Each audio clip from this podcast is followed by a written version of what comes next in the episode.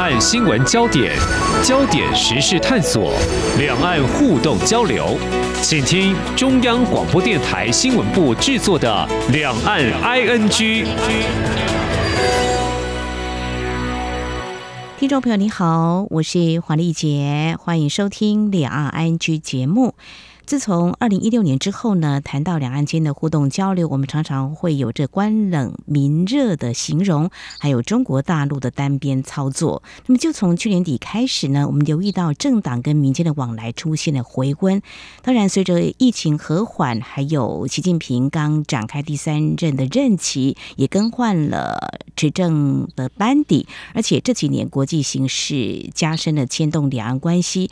中国大陆对台政策工作是不是会有，或者是说已经展开调整了呢？我们接下来要从前总统马英九今天前往中国大陆祭祖的行程安排来观察，包括这个时机点，还有安排的一些会面形式，到底可能会会见哪些人呢？或可窥知一二。我们在今天特别邀请东海大学政治学系教授沈有忠来解析探讨，非常欢迎沈教授，你好。呃，丽姐好，各位听众朋友，大家好。好，前总统马英九在今天三月二十七号一直到四月七号，他会在中国大陆有这个祭祖访问的行程，这时间点的安排，其实。我想是蛮符合中国人这个清明扫墓嘛，哦，这表面上看来是合情了哦，符合人情。不过，是不是会有一点点的政治考量哦？因为过去这一周来，大家都在观察，为什么会在这样的一个时间点？或许他也期待很久了哦。当然，他递出申请前往，我们的政府就同意了哦。如果就国民党或马前总统个人来看，你会怎么来看？是不是会有那么一点点的政治安排？其实我个人当然觉得说，可能不止一点点了。这个背后释放出来的政治讯号，其实还算是蛮强烈的哦。尤其呃，在这个礼拜出访，我们刚好也会看到说，再过几天，我们呃小英总统也是要出访中美洲，然后过境美国。所以呃，前任总统跟现任总统相继出访，那一个是到美洲去，然后一个是到中国大陆去。这里面当然很容易会让人家去做一些比较跟这个联想。那我们先讲呃马前总统的这个部分哦。所以虽然讲说是祭祖的行程是在四月份，那我们当然也知道说今年的这个时间点是特别的敏感一些，因为我们即将要进入到总统大选的那个热区了。嗯。对于中共来讲的话，那习近平刚刚也正好展开了他的这个第三个任期。嗯。那现在呃台湾又变成是国际上非常重要的一个热点议题哦，然后也是。美国跟中国之间相互较劲的非常重要的一个问题点所在，嗯，所以我觉得马前总统在这个时间点出访来讲的话，虽然说是一个祭祖的行程哦，然后也没有要到北京去，嗯，但是整个的这个时间点，还有说有可能会见到这个王沪宁这些议题来讲的话，那当然都会让别人不只是让台湾内部国民两党之间，更甚至于是让国际上的这个观察来讲的话，都会变成是一个非常重要的一个议题。所以，我们觉得后续接下来要看的就是说，呃，那马前总统到底会见了哪些人哦？然后在公开的谈话，那到底会对于两岸关系来讲，会不会有一些新的这样子的一种阐述，或者是新的这个论述的一个发表？这个都是蛮值得我们去做关注的。那不管怎么样来说的话，我觉得对于中共来说的话，这个当然也是一个非常重要的一个可以操作的议题哦。也就是说，马前总统到了这个中国大陆去做访问这件事情，嗯，所以呃，对于两岸接下来，因为过去受到疫情的关系，所以呃，很自然的会受到一些限制，嗯，然后可能也是因为刚刚主持人提到的官冷民热，在民进党政府执政的时候会有这样子的一个氛围，嗯，那接下来要到了选举的热期了。然后也有可能会看到说，随着疫情的这个结束，两岸的这个民间的交流也可能即将的展开。嗯哼。那在民间交流展开一开始就看到马前总统到中国大陆去做祭祖的访问哦，所以会不会呃有一些不一样的这个解读，跟后续有更进一步的这样子一个交流的情况的发生，都是蛮值得我们期待的。是。那么接续沈教授，您刚刚提到了很多面向，我们就一个一个啊来细部观察哦。的确呢，马前总统这一次呢，他所安排的行程从三月二十七号起。程一直到四月七号，呃，预计要访问的城市没有北京了哈啊，但是有南京、武汉、长沙、重庆、上海等城市。但是呢，这可能外界未来几天还可以再观察，因为他到底会见的哪些人？毕竟，如果说假设有习近平的话，就是等一下我们要来谈的，就说这是在呃。台湾内部，还有在两岸情势，还有国际情势，其实都对于马前总统这次的祭祖行程呢，呃，是相当的关注。呃，也因为他是我们首位卸任的元首前往中国大陆访问嘛，哈。那这个时间点如果能够避开，或许这个不会那么的敏感，但是它就是一个排定的行程哦。但是呃，我刚才有说，我们政府按照规定，因为这只要报备提出申请，因为他已经过了六年，所以已经解除了这种啊、呃、不可以前往中国大陆，我们就政府同意，并没有阻挡。不过马前总统哦，他带领这个青年学子前往交流哈，呃，我想这也是在中国大陆必须准许跟做一些安排的，不然你要跟。哪些学生交流哈？所以这也可以扣合到刚才教授您所提到的，中国大陆方面或许会有一些思维哦。这对台工作方面是不是有开始做一些微调？而且从去年底开始到现在，我们看到其实不管是国民党还有这个中国共产党的这个交流哈，还有这个宗教的团体，还有里长，包括呢地方的议会的议员也前往交流，呃，非常的频繁。对。我觉得说，基本上，呃，我们先从那个中共自己的内政来看这个问题哦，就是说，大家知道，习近平在第三个任期展开，然后从二十大一直到呃今年三月份的这个两会结束以后，他整个的这个执政团队完全就是呃戚家军，然后然后全部都是非常巩固的这样子的一个情况。嗯，所以我觉得，呃，习近平在第三任的时候已经排除掉了其他团派的这个势力。那现在看起来也已经是我们常常形容叫做一统江湖哦，或者说是整个就是定尊于一的情况。嗯，所以我觉得现在对于习近平来讲的话，他去处理一些国际的议题也好，或者是两岸关系也好，会变得更加的有弹性，然后然后可能也更加的得心应手。那在这样情况底下，正好又碰到了这个呃台湾要进入到了选举年哦，而且我们二零二二年的基层选举、地方选举来讲，国民党是取得了这个蛮大的这个胜利，所以我觉得某种程度来说的话，是不是就呃在。呃，整个中共内部的这个政权相对稳定，然后另外在台湾，可能国民党在二零二二年胜选的这样子的一个气势底下，做一个顺水推舟哦，然后让马总统在呃去中国大陆做访问的时候，可以来释放更多的一些政策的这个红利，然后来呃讲的比较直白一点，就是说来帮助这个国民党可能在二零二四年的总统大选会有更好的这样子的一个选举氛围，嗯这个可能都是呃习近平也好，或者说整个中国内部也好，可能可以操作的一个方向了。所以我觉得说，现在对于中共来说的话，当然就是美中的问题，或者说俄乌战争，那这些议题来讲，可能都还是非常重要。但是事实上，对于台湾的这个部分来说的话，现在看起来也是相对的有一些弹性。所以呃，在今年的这个选举的下半年，可能会变得更加的热闹的这个过程中哦，中共可能会不会对于台湾来讲，不见得是用呃过去用这种文攻武吓的方式，反而是哦，就是说呃除了这个军事上的这个演习会持续的进行，但是可能不见得会再加压。那另外一方面来讲的话，或许也会因为疫情的结束，民间交流的展开，然后可能也释放出一些小的这种政策红利哦，然后让呃这个马总统在访问回来以后，变成是可以带一些东西回来的这样子的一种政治讯号，来帮助国民党选举。这都是可能可以我们后续去观察的一个点。嗯，所以简单来说，这次呢，马前总统前往祭祖啊，访问交流，中国大陆主导性算是相当强了哈。啊，应该是可以这么可以这么说哈。那我们看到陆委会在最近送到立法院的一个相关两岸情势的一个报告，那么有特别提出，嗯，中国大陆呢跟台湾有识之士进行统一协商，那么也频密邀台湾的政党人士、地方首长、企业、农渔业者、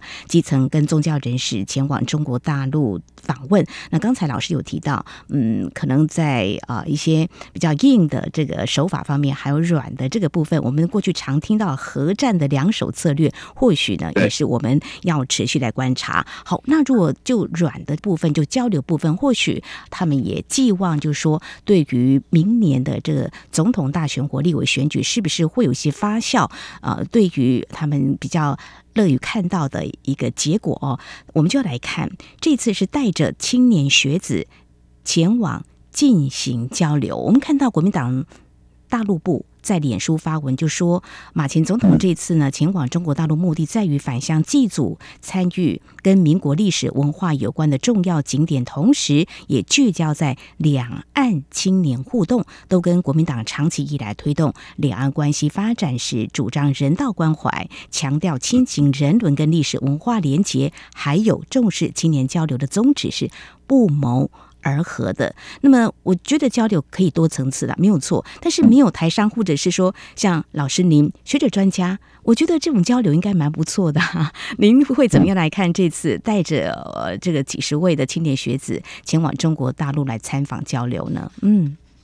其实我觉得在没有任何前提的情况底下做交流，做一个正常的这样子的交流，然后增加双方对于彼此的认识哦，减少误判，这个当然是好事了。但如果说呃政治意味太浓厚，或者说在这个交流的背后其实带有特定的政治目的的话，那我们对于这样子的交流的话，可能就要比较谨慎一些。那我们当然也都知道说，或许呃马前总统带着青年学子去这个就这个部分来讲的话，可能有他自己的本身的这个想法或历史定位的一种追求。但我们也一定不可能装装作不知道的情况，就是说呃对于公共来讲的话，这是一个非常好的去进行统战也好，或者说进行认知作战也好。或者说是进行对于台湾接下来的选举的影响也好，那么就这个部分来看的话，其实中共当然就不会放弃，或者说就完全的真的是让它变成是一个祭祖跟学术交流的行程。嗯，所以如果我们也都清楚的知道说对对岸会有这样子的一种心理上的一种安排，或者是主导性的一个安排的话，那么呃，马前总统这次去，那这些议题会不会就变成是让对方去做一个发挥跟操作？那其实就这一点上面来讲的话，就变得是呃更加的要小心跟注意了。其实我觉得，对于国民党里面来讲的话，也虽然说，呃，我们都是蛮开放性的去看待这样子的一个交流，但可能对于国民党接下来要呃参选的这些潜在的候选人来说，恐怕也是蛮紧张的。就是说，如果说这样子的交流一旦反而变成是让对岸来操作，或者说变成是一个统战太过于明显的话，然后失去了这个祭祖的味道，也失去了青年学子交流的味道，然后反而都变成是呃给我们穿小鞋啦，或者说在进行非常的明显的话。那其实对于国民党接下来的选举反而也是不利，所以呃，接下来就是要看了，就是说呃，马总统到底会在公开的场合说了什么话，然后会跟多高的这个层级的中共官员来会面，然后甚至于说会不会有一些呃关系到国家主权的问题哦，然后会被操作甚至被降格的这个情况，那这个可能都是呃不只是这个整个台湾不乐见，可能连国民党自己内部也蛮不乐见的。所以就是要看接下来的这个后续的发展。嗯，是后续几天真的值得观察。非常谢谢教授您的解析啊！我分享一下，我过去曾经到中国大陆去采访，包括两会，呃，会看到呃中国大陆在报道台湾的一些相关的版面。我记得好像是陈水扁总统，我们都会称呼陈水扁总统嘛，哈，他他们的报纸就写陈水扁先生。是是 是，呃，那我在想，事隔多年之后啊，现在的这个两岸的形势，这也是在最近大家在讨论也关注，就是说，我们马前总统到了中国大陆去访问交流，到底中国大陆会怎么样来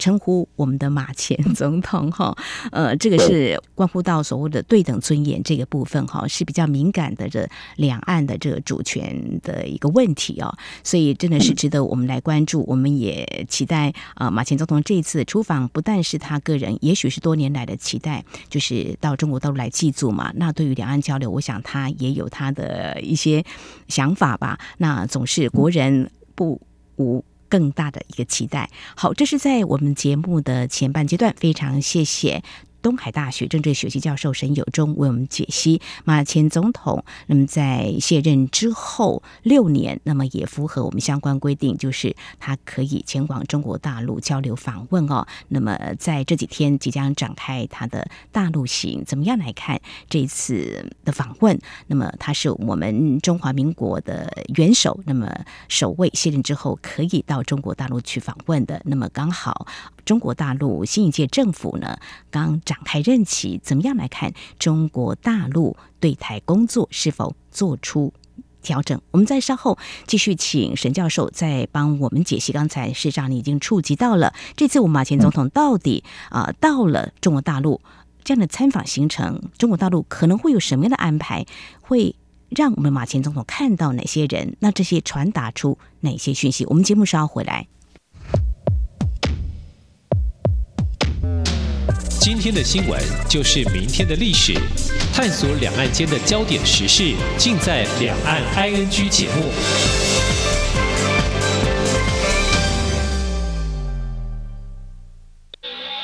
这里是中央广播电台台湾之音。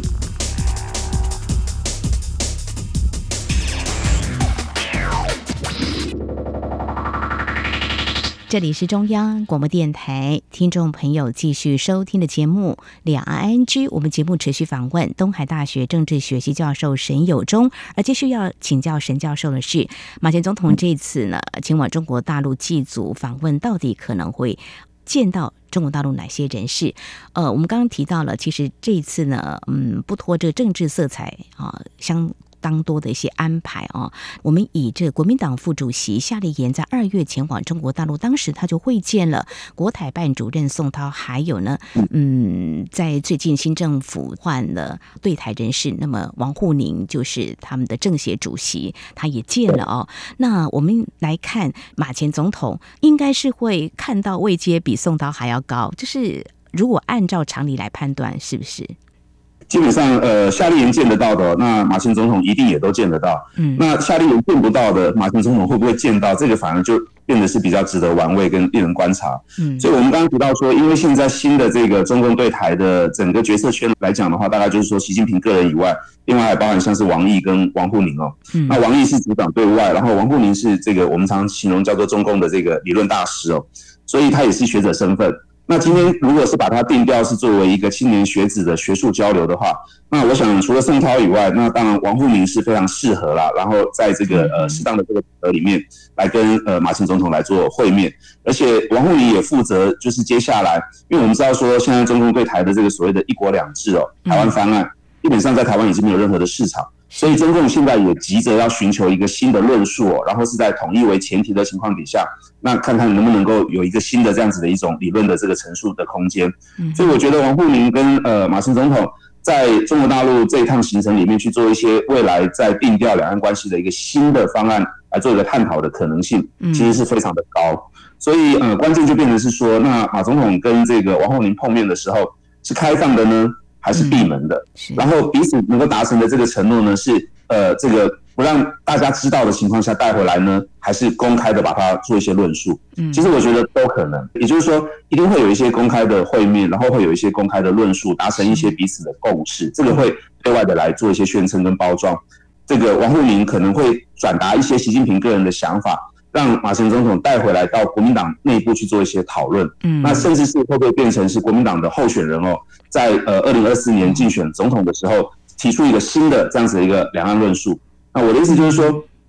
对于国民党来讲，或者说对于马英九来讲，他当然会希望能够在未来的这个台湾本身的中国大陆的论述上面来说，继续扮演一个关键的这个角色。这个是马前总统希望做到的这个呃历史定位哦。所以在这样的这个过程中，选举里头，那如果一国两制或者是九二共识都已经没有办法被台湾民众所接受，那你再抱着九二共识的话，其实对于国民党的二零二四的总统大选也不是那么的乐观。嗯，那到底要提出一个什么新的可以取代九二共识，但是又是可以同时被习近平所接受的？嗯，那这个很有可能会蛮值得我们在这次呃见到王沪宁，或者说甚至是见到其他的人以后，然后他们在公开的论述或者是带回来的这个论述里头来讲，可以进一步去做观察。没有错，我想这是一个观察重点哦，就是也许呢“九二共识”这个字眼不再提，但是会有个替换哈。但是其实事实上就是“九二共识”嘛。的确，这个会见我以以前在采访第一线的时候，常常会有公开的谈话，是以为是 under table，就是在底下他们到底谈了什么，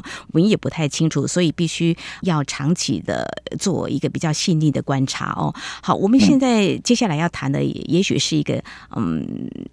预测了哈，或许就是我们提到二零一五年这个时间点，就是当时马英九总统跟中国大陆国家主席习近平在新加坡会面，所谓的马习会。因为这次两个人或许有可能在台湾，我们会这样的观察，有没有可能？但是行程没有在北京，难道？习近平啊，会特别移动到哪里去嘛？习近平如果南巡的话，这就是大事，大家会想说是经济方面的问题。但是如果有这样的移动的话，或者说这个行程，刚才我们提到的，就是啊，它有几个城市嘛啊，但是并没有包括北京。目前呃，在媒体报道上。没有北京，只有南京、武汉、长沙、重庆、上海，就是预计要访问的城市。好，这是一个假设题喽。呃，这个马习会的安排，如果假设有马习会，呃，到底会显示哪些意涵？其实我们看到马英九基金会的执行长萧旭岑之前就说，陆方会有什么样层级官员接待呢？是客随主便，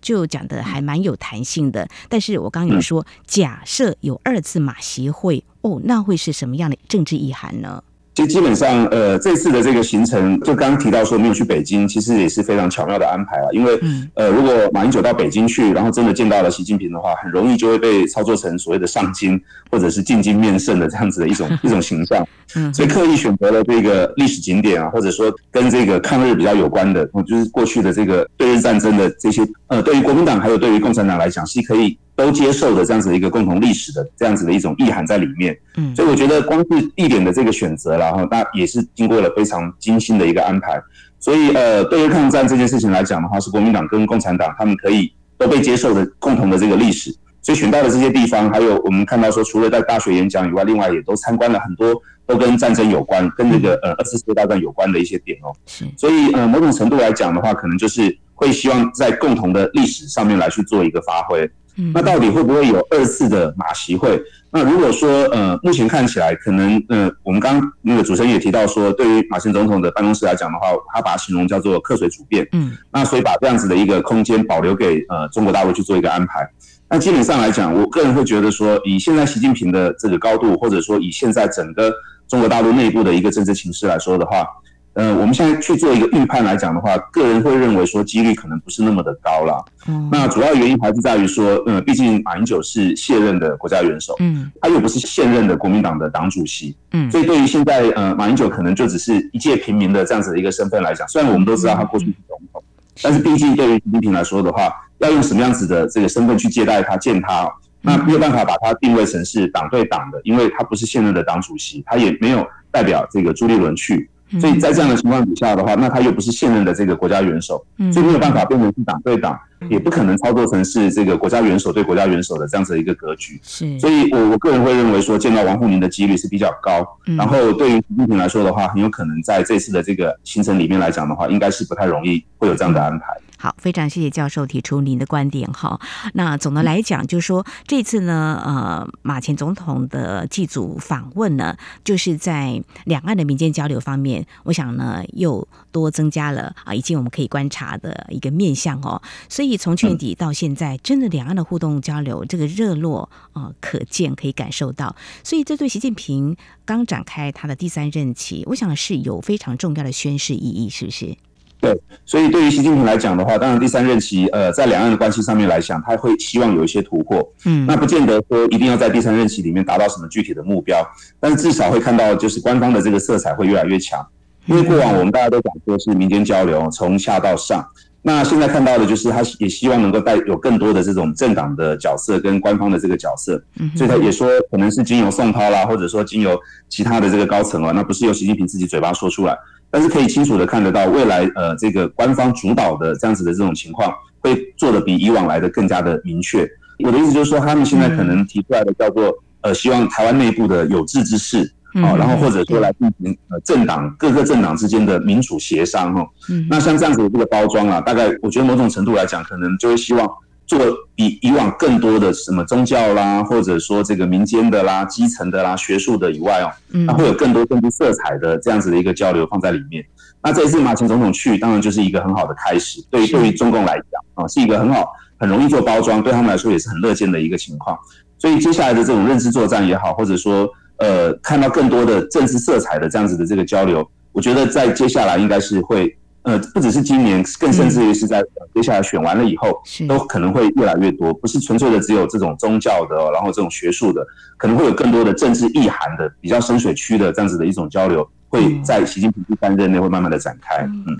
目前看来都是单边操作嘛，那我们会认为是不是某种程度就是一个大统战的一个操作？对，当然是，就是我们刚刚提到，他这次的这个行程一定是给马前总统穿小鞋，像刚刚主持人提到，不可能称呼他马前总统，一定是称呼他马先生，然后可能在一些对岸的这个新闻的报道里面，可能用字上面来讲的话，可能也会形容叫做台湾地区的前领导人，所以，我我觉得一定是会用这样子的一个肉腐的这个方式来去做一些宣传的啦。好，那刚才教授已经稍微有谈到，您对这次马前总统的大陆祭祖访问会有一些影响，包括对于选举，也许他们呃有一些考量，包括国民党这边或是中国大陆这边。那明年的一月我们要选我们的总统嘛？哈，这样子的一个发酵会有可能会递延吗？还是说其实？呃，也不如中国大陆所想象的，因为台湾的内部事实上这几年情绪上或许也有一些改变。就像我们这个今天这个节目一开始所提到的，因为马前总统今年去，就是我们这个礼拜另外还有一个这个呃重要的这个行程是蔡英文总统也要出访。是，我觉得对于中共来讲的话，去把它发酵成是影响台湾的选举是非常容易操作。嗯，比如说我们看到洪都拉斯要跟我们断交。或者说，因为这个蔡总统的出访，然后可能又会有一波这个军事上的一些加压的行动，但是又不会加压的太严重，因为马总统这个时候也在中国大陆做访问，所以我觉得他大概会包装成一个形象啊，就是说，呃，民进党把台湾推向战争，然后国民党会在九二共识的情况下，在赞成两岸统一的情况下，会让台湾稳定的发展，这个是。中国在下半年一定会做这样子的一种认知作战的一个方式，嗯，所以我们当然也很担心，或者说会觉得说，那马总统为了寻求个人的历史定位也好，或者说他说的这种心里面的这种祭祖的这个情感因素也好，那我们没有办法去阻挡他，但是却很有可能会在对岸把它作为是一个认知作战的一个杠杆，非常好的一个机会。那到底会不会变成进一步的去影响台湾内部的这个选举哦？是。那其实对过往来讲的话，可能在选举的时候，那以前中共大概就是说都是用一些文攻武吓。是。那现在看起来的话，文攻武吓当然不会少，但是另外来说的话，可能也顺水推舟，然后又用一些政治红利的这个方式，嗯，然后让这个民间的交流或者让国民党执政的县市，比如说像之前的那个金门哦，然后可能陈玉珍过去谈了一下，然后金门高粱就解禁。嗯。那类似像这样子的这个操作，未来在下半年应该也都会不令人意外的发生了。所以，呃，这一次就是一个开始，绝对是。那后续会有什么样子的一些效应？然后，到底对于台湾选举的影响来讲，会在哪里哦？那可能也要看说，这次回来之后会不会有新的论述的产生。嗯，那另外来说的话，就是要看国民党真正决定提名谁了以后哦。那么代表国民党的这个候选人会不会接受这样子的一种政治上的一种默契哦？那这个都是下半年蛮值得观察的点。嗯，是刚才教授有提到，就是说从去年底开始到现在呢，中国大陆呢主动跟我们谈有些事情，包括出口呃的一个解禁呢，都是跟政党人士来谈，避开的官方，这有点架空我们的政府嘛，哈，这个也是要特别留意的单方操作的问题。还有重点是明年的总统选举，我们看到国民党方面呢要采取征。招啊，那到底谁会来代表国民党来竞选明年的总统的大位？我想呢，这是一个延续性的，也是未来我们观察的重点。好，我们在今天针对呢马前总统这次回到中国大陆祭祖，而且进行了参访跟文教交流。那么在两岸民间近来互动是越来越频繁。官方最近呢，其实我观察就是在一些互动的发言，呃，虽然只是一个隔空，但是呢，都互视这个善意情况之下，怎么样来看这次马前总统赴中国大陆访问所显示的讯息，还有未来两岸关系可能的一些变化？非常感谢东海大学政治学系教授沈有忠非常专业的观察解析，非常谢谢沈教授，谢谢您，谢谢李姐，谢谢各位听众朋友。明天的历史就是今天的新闻，掌握两岸焦点新闻就在《两岸 ING》节目。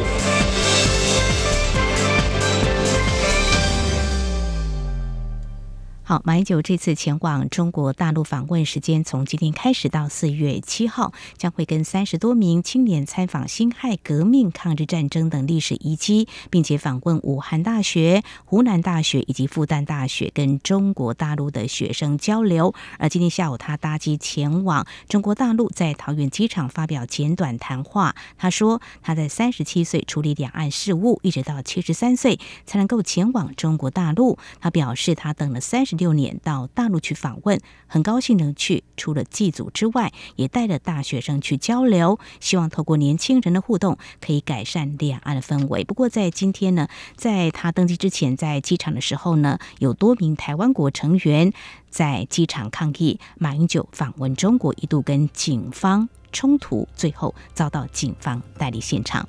好，以上就是今天两岸局节目，非常感谢听众朋友您的收听，黄丽姐祝福您，我们下次同一时间空中再会。